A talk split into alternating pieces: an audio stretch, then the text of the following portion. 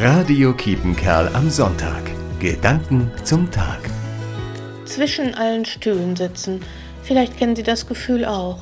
Nicht richtig hierhin gehören und dahin auch nicht. Die Argumente der einen Seite verstehen und den anderen auch etwas abgewinnen können. Hin und her gerissen zu sein. Dazwischen. So fühlen sich vielleicht Eltern, deren erwachsene Kinder streiten.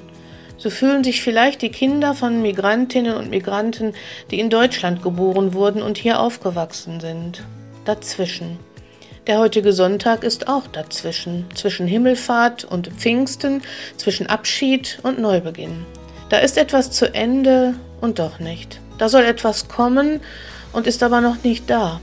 Jesus hat seinen Jüngerinnen und Jüngern versprochen, dass er ihnen einen Beistand schicken will, Gottes guten Geist, der Kraft gibt und Hoffnung und einen langen Atem.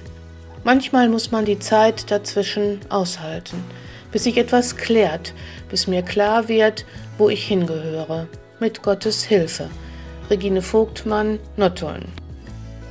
Radio Kietenkerl am Sonntag. Gedanken zum Tag.